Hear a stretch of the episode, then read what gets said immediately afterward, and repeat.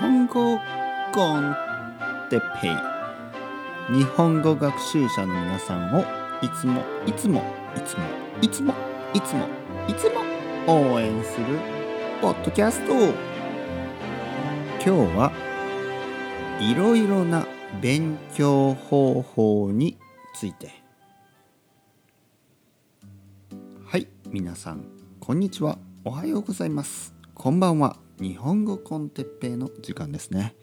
今日もよろしくお願いします。ねしまんもすとか言ってねマンモスじゃないですよ。しますですからね、えー、これはジョークですよ。しまんもす。よろしくお願いしまんもす。を他の先生には使わないようにしてくださいね。例えば日本語の皆さんの先生ですね。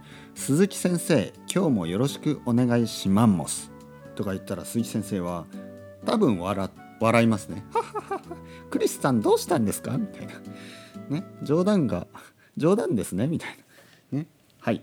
あの哲平先生という人があのよろしくお願いしますといつも言ってます。ね？と言ったら多分鈴木先生が何ですか？その哲平先生なんて怪しい先生みたいなね。怪しいというのはどういうことかな？怪しいというのは変変ってことですね。ちょっとストレインジということですね。はいそうです。私が変な先生です。ね。はい、えー、今日のトピックですね。いろいろな勉強方法について話したいと思います。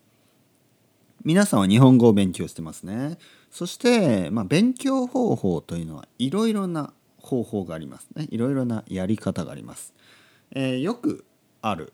よくある、まあ、ティピカルなよくある勉強方法としては教科書を使って、えー、学校で、えー、そして先生が1人と生徒が10人とかねたくさんいて教科書を使って勉強する方法、ね。えー、あとはあのマンツーマンでね、え先生に習ったり。マンツーマンというのは1人1人1人の先生と1人の生徒。1人の学生ということですね。えあとは独学。一人で勉強する自分だけで勉強するいろいろな勉強方法がありますね。で僕がね一番いい特にね日本語特に語学ね語学学習言葉の勉強ですねに一番いいと思うのがやっぱりポッドキャスト。どうして？どうしてかというとポッドキャストは何かをしながらできるからです。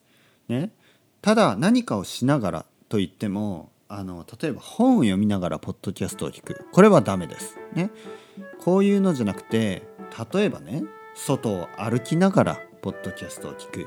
ちょっと、えー、軽くねジョギングをしながらポッドキャストを聞く。あとは車を運転しながらポッドキャストを聞く、えー、まあ危な危なくない範囲でお願いしますね。危なくないようにね気をつけてセーフドライブであのポッドキャストを聞いてください。何かをしながらポッドキャストを聞く。なぜかなぜこれがいいか。というのは普通の勉強方法教科書を使ってとか。それだと1時間ねあの勉強するのが結構大変です。だけど例えば外を歩きながらポッドキャストを聞く。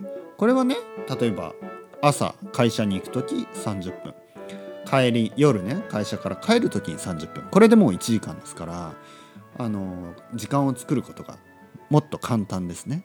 なのでポッドキャストを使って勉強する。これが僕は一番いいと思います。それではまた皆さん。